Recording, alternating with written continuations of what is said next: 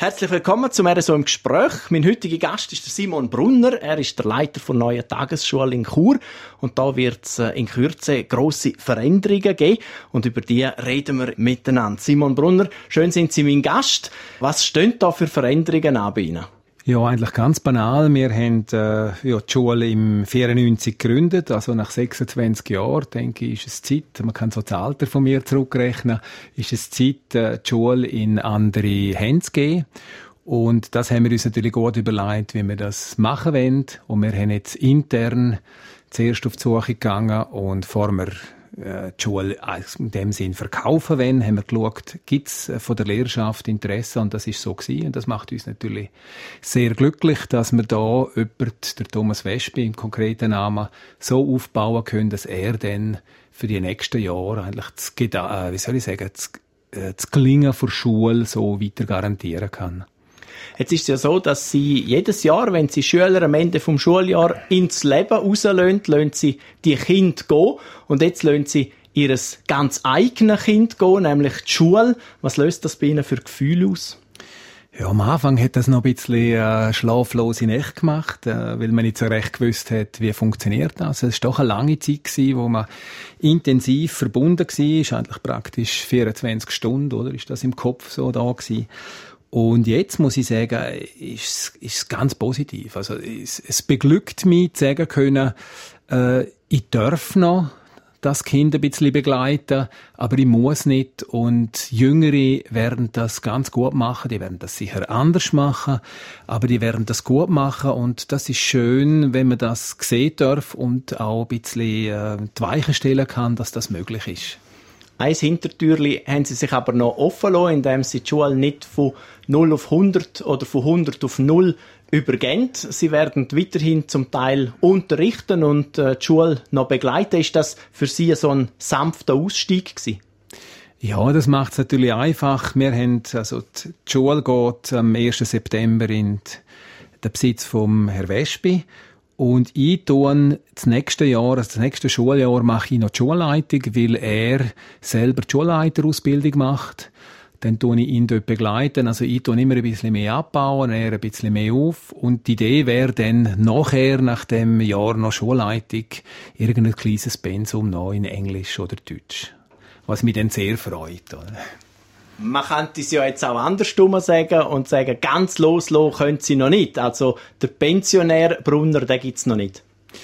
Ja, wenn man, wenn man mit Herzblut äh, Lehrer ist, pädagogisch, dann ähm, denke ich, ist das eben auch eine gute Sache, weil im, im Team ist es eben wichtig, dass junge, innovative Leute sind, und erfahrene Leute, das denke ich, ist eine ganz gute Mischung. Und jetzt bin ich vom, vom Jungen eher in der Erfahrung gerutscht und denke, dass man, dass man einem Lehrteam äh, da sehr viel Inputs geben kann, jetzt vor, vor Erfahrung her.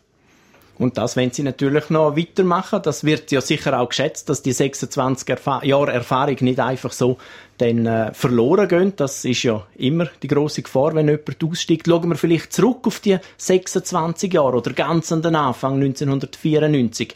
Wie ist überhaupt die Idee entstanden, eine private Schule zu gründen? Ja, wir haben äh, im 94 gesehen, wir sind Lehrer bei, bei, im Kanton, also bei der öffentlichen Schule, und haben gesehen, dass es doch ein paar Sachen gibt, die, wo, wo wir gerne realisieren würden.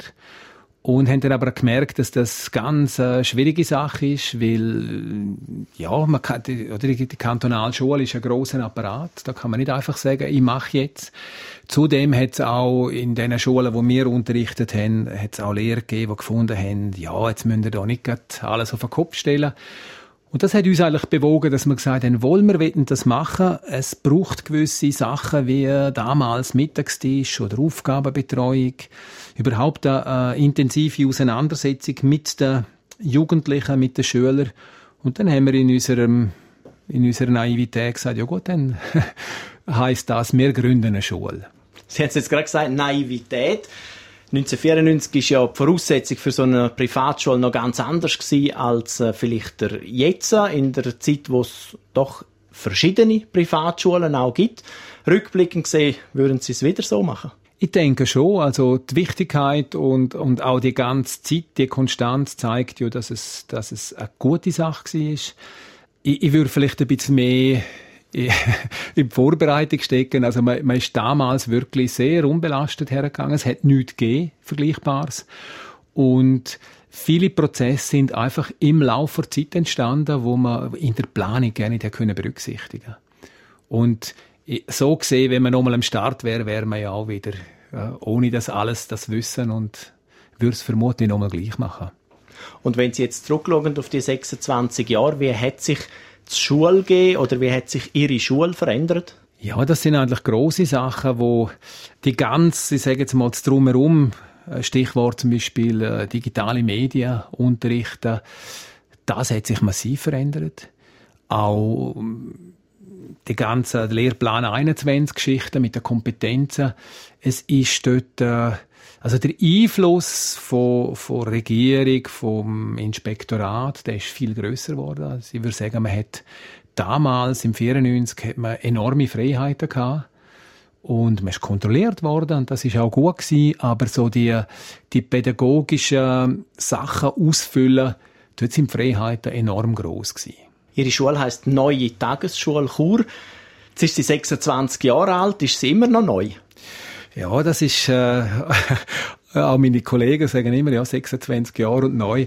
Nein, die Idee ist eigentlich, dass wir immer versuchen, und das leben wir auch, dass wir versuchen, immer neue Inputs bringen, uns auch wie neu zu erfinden, hinterfragen. Ist das, was wir machen, ist das zeitgemäß, ist das gut, macht Sinn?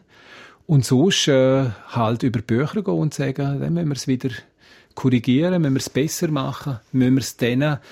Der Maßstab sind eigentlich immer die Menschen, die da sind, unsere Kinder, unsere Jugendlichen.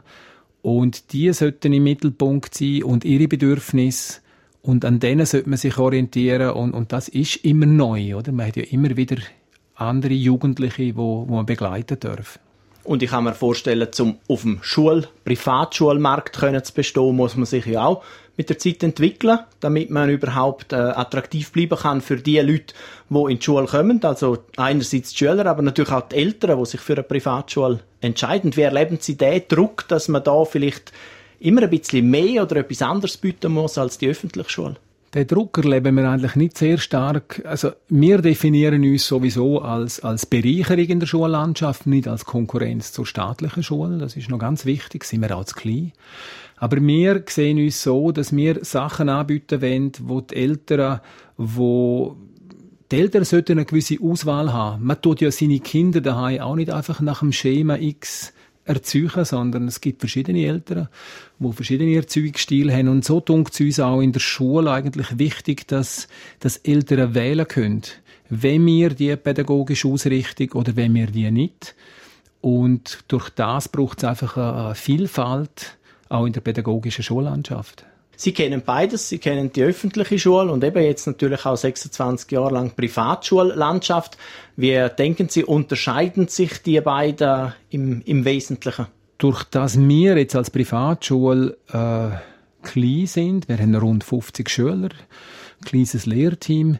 Durch das können wir auf, auf Sachen, die anstehen, auf Entwicklungen bei den Kindern oder Sachen, die jetzt einfach wirklich im Moment gerade einfach wichtig sind, dass man die in der Klasse macht, können wir einfach sehr schnell reagieren.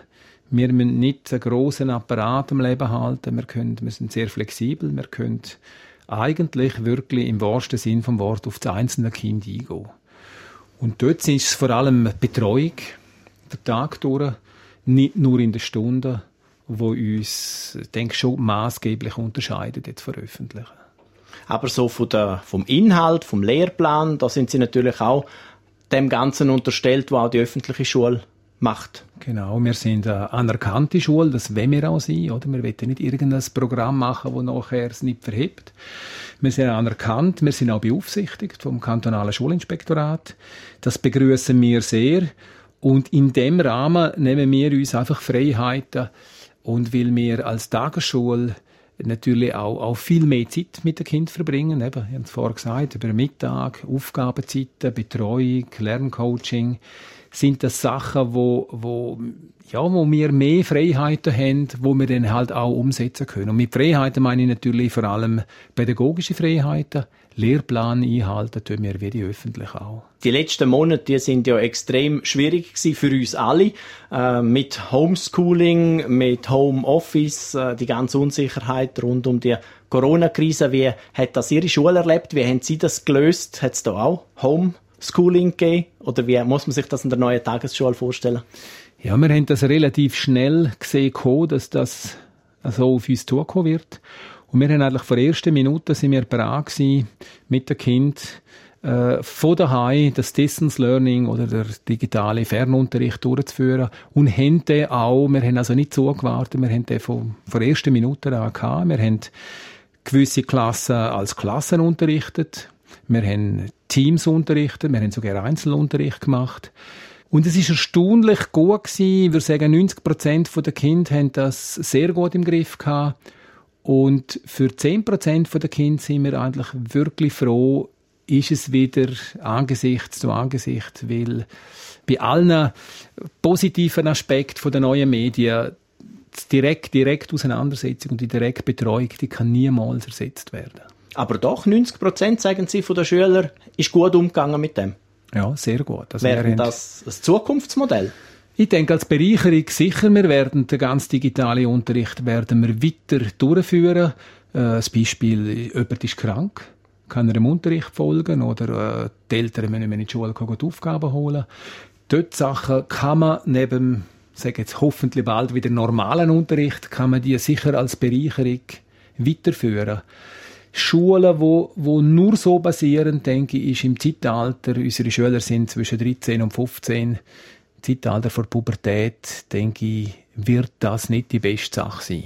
Jetzt geht das Schuljahr noch rund einen Monat, nachher sind Sommerferien und dann übergehen sie ihr Kind, ihre Schule nach 26 Jahren in andere Hände und haben vielleicht Zeit für ein bisschen etwas Neues, neue Sachen, andere Sachen zu machen, nebst dem, dass sie noch mit einem Schuh oder mit einem Fuß in der Schule bleiben. Auf was freuen Sie sich, wo Sie in Zukunft mehr Zeit dafür haben werden? Ja, einerseits äh, beruflich. Ich habe noch eine Praxis für Schulberatung und Unternehmensentwicklung und dort freue ich mich darauf, dass ich dann den Kopf frei habe, um da ganz gezielt ein einzelnes Projekt schaffen zu können.